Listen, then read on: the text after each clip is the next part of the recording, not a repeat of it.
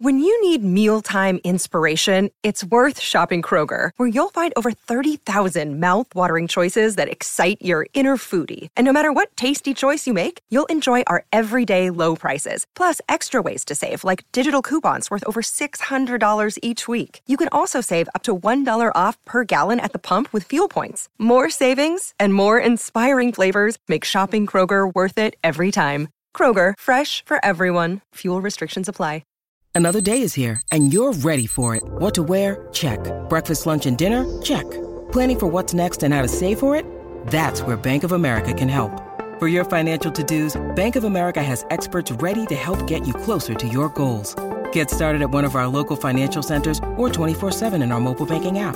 Find a location near you at bankofamerica.com slash talk to us. What would you like the power to do? Mobile banking requires downloading the app and is only available for select devices. Message and data rates may apply. Bank of America and a member FDIC.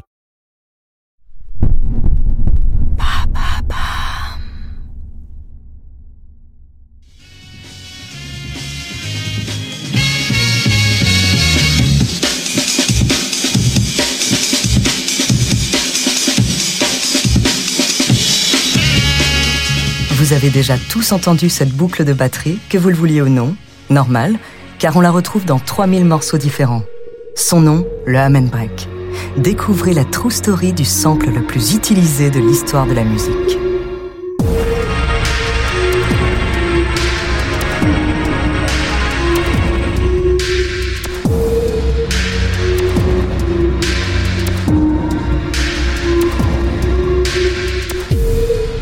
1969, nous sommes à Washington.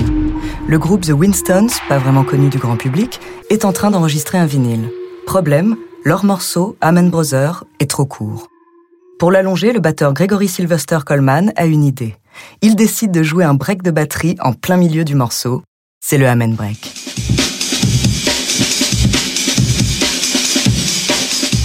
Amen Brother est un flop. C'est l'autre titre du vinyle, Color Him Father, qui reçoit un Grammy Award en 1970.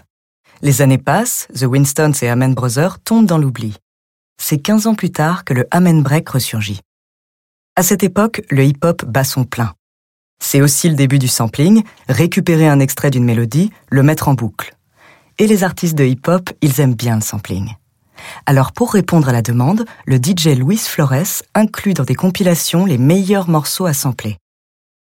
Et qui retrouve-t-on sur la première de Ultimate Break and Beats en 1986 Amen Brother de The Winstons. Jetez le reste du morceau, c'est vraiment les 6 secondes du Amen Break qui passionnent la foule. Dans le hip-hop, il est partout. En 1986, Salt and Pepper avec I Desire.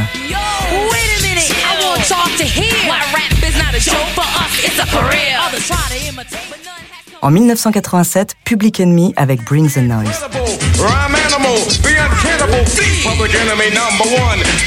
En 1988, Rob Bass et DJS Rock.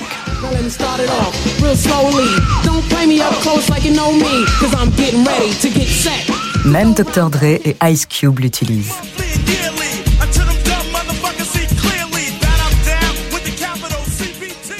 Après son passage remarqué aux États-Unis, le Amen Break arrive en Angleterre à la fin des années 80. Les Anglais font la teuf en rave sur de la techno et de l'acid house. Les producteurs s'emparent du Amen Break et l'accélèrent aux alentours de 170 battements par minute. Ils ajoutent des basses, des éléments de reggae pour obtenir la jungle.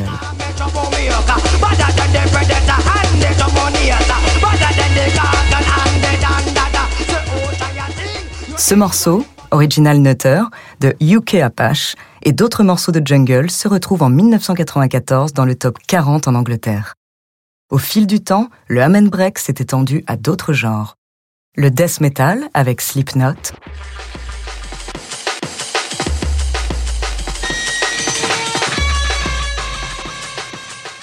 Oasis,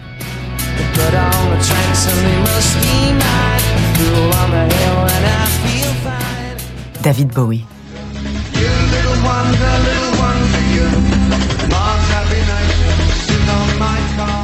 Et même dans le générique de la série Futurama par le créateur des Simpsons.